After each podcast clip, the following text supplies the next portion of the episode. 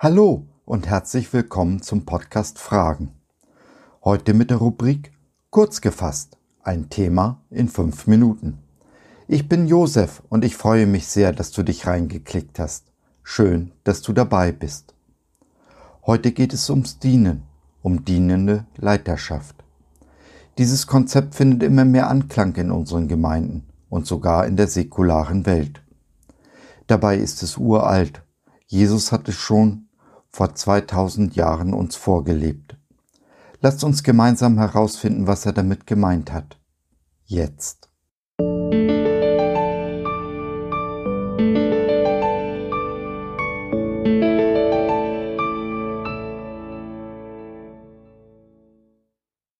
Jesus ist der König, der König der Könige.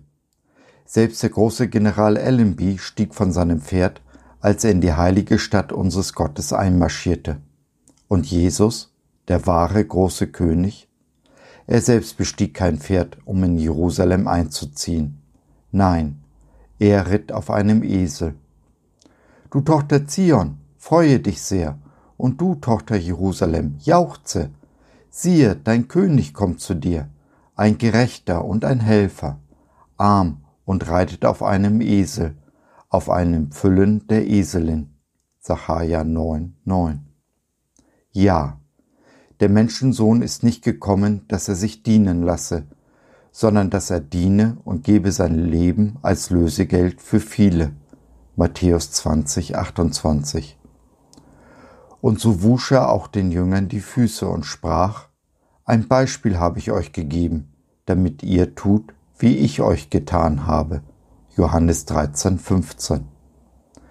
Das Konzept der dienenden Leiterschaft findet ganz allmählich Einzug in unseren Gemeinden und sogar in der säkularen Welt. Wir müssen uns bewusst werden, dass wir Diener sind. Es geht nicht um uns, sondern immer um unseren Nächsten. Es ist daher nicht das Ziel, unser Ego zu befriedigen, sondern meinem Mitmenschen die Liebe Jesu näher zu bringen.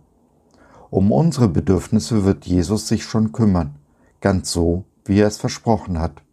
Keiner kommt zu kurz, wenn er sich nur an Jesus hält. So bin auch ich der Diener meiner Frau geworden. Ja, ich weiß, der Mann ist das Haupt der Frau. Aber wie denn? Doch wohl gleich wie Jesus das Haupt der Gemeinde, seiner Braut ist. Und dieser seiner Braut hat er die Füße gewaschen und tut dies noch heute. So sollen auch wir Männern unseren Frauen in Liebe dienen. Ganz in diesem Sinne habe ich meiner Frau ein elektrisches Fußbad gekauft. Nun werden ihre Füße gewaschen, erwärmt und massiert. Und alles, was ich tun muss, ist, einen Stecker einzustecken. Nein, ernsthaft. Wahren Sinn, Erfüllung und Glück im Leben werden wir nur finden, wenn wir unseren Mitmenschen dienen, uns immer eine Stufe tiefer stellen als sie selbst. Glück definiert sich hier durch den Segen Gottes, der fließt, wenn wir uns ihm und unserem Nächsten unterordnen. Um uns und unsere Bedürfnisse will er sich kümmern, auch durch meinen Nächsten, der mir dient. Und ganz bestimmt will er uns reichlicher beschenken, als wir es selbst jemals könnten.